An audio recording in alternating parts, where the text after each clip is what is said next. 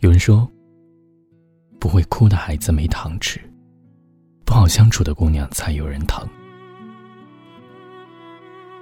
朋友琪琪跟我抱怨公司里的同事不近人情，在犹豫是否辞职，想让我给个意见。原来琪琪所在的公司是个上市公司，各方面条件待遇都不错，但他就是因为工作上的事情和同事之间相处的不愉快，所以想要离职。上周，琪琪在公司加班加点，赶着完成一个上司指派的任务，自己做的已经精疲力尽了，本想着赶紧做完就可以回家休息了，这时，他一个同事说。女友过生日，朋友们都等着呢，不想迟到，就把手头剩下的一半任务托琪琪来做。琪琪想着，人家女友过生日，也不好意思拒绝同事，所以老好人二话没说揽了下来。但结果由于时间太赶，两个任务都没做好。第二天把东西交上去的时候，他不仅被老板指责工作态度不认真，就连那个同事也对他生气。说道：“你怎么能这样敷衍我呢？不负责任。”就这样，他里外不是人，也没有人知道他昨晚忙到几点，更不会有人替他说话。我问他：“你自己的工作还没做完，怎么操心别人的事情啊？”他说：“毕竟是同事，拒绝的话，显得自己特别不通情达理，以后也不好相处了。”那你现在两头都没有办好，难道以后就好相处了？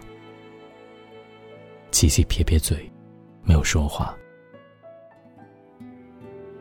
的便利贴姑娘，在当下最为常见，因为害怕和同事相处不好，所以宁愿自己再忙，也会硬着头皮帮忙；因为害怕别人觉得自己没有人情味儿，所以宁愿内心拒绝，还是笑脸相迎。可结果是。你并没有处理好同事交代的工作，反而让他被领导责备。试想，如果是你，你会感谢帮助你的人吗？大部分的人呢，总是习惯受传统思想禁锢，认为想要和别人相处融洽，就一定要做到通情达理、善解人意、有求必应。可现实往往是，这类姑娘最容易被上司忽略，被同事排挤，内心焦灼。不断质疑是不是自己不够好，继而愈发想掏心掏肺的对待别人，最终形成一个恶性循环，功亏一篑。周国平先生曾经说：“对于人际关系，我逐渐总结出了一个最合乎我心情的原则，那就是互相尊重，亲疏随缘。过度的热情，其实也是一种压力，所以真性情。”往往会披着冷漠的外衣，适度的冷，反而是人际关系中最适宜的温度。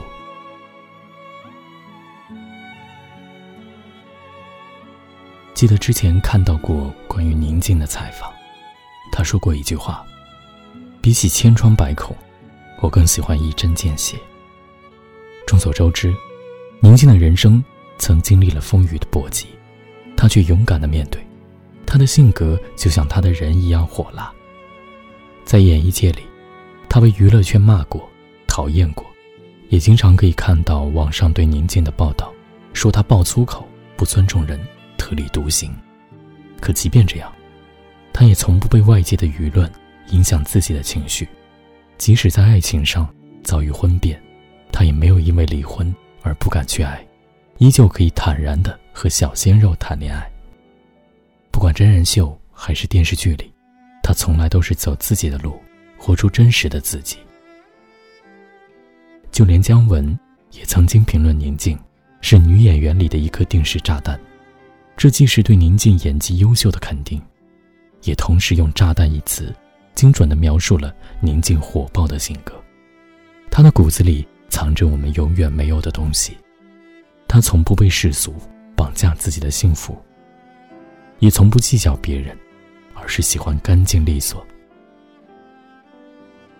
这样大大咧咧的宁静，尽管世人常常诟病他的行为举止，但却是活得最潇洒的人。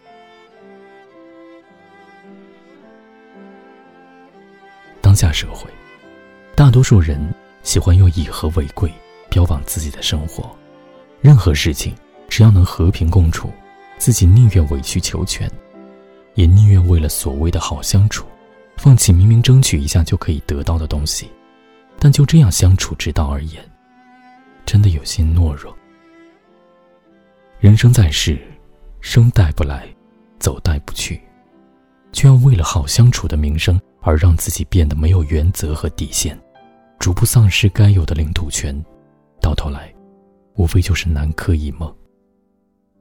而我欣赏的相处之道，则是做一个不好相处的人。此处的不好相处。不是过分的追求自我形态的表露，而是不把自己的善良用到不值得的人或物上。该拒绝就拒绝，该生气就生气，不为迎合别人而主动放弃自己的权利。